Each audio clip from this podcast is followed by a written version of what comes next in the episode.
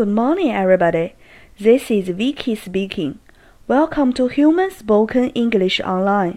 各位早安，我是 Vicky 老师，欢迎来到乐成洪恩线上口语团 A 组，Day three hundred and sixty-two. Here we go. 今天让我们学习一句实用短句。You've been very helpful. You've been very helpful. 你帮了我大忙了。You've, you've，在这里它是 you have 它的缩写形式。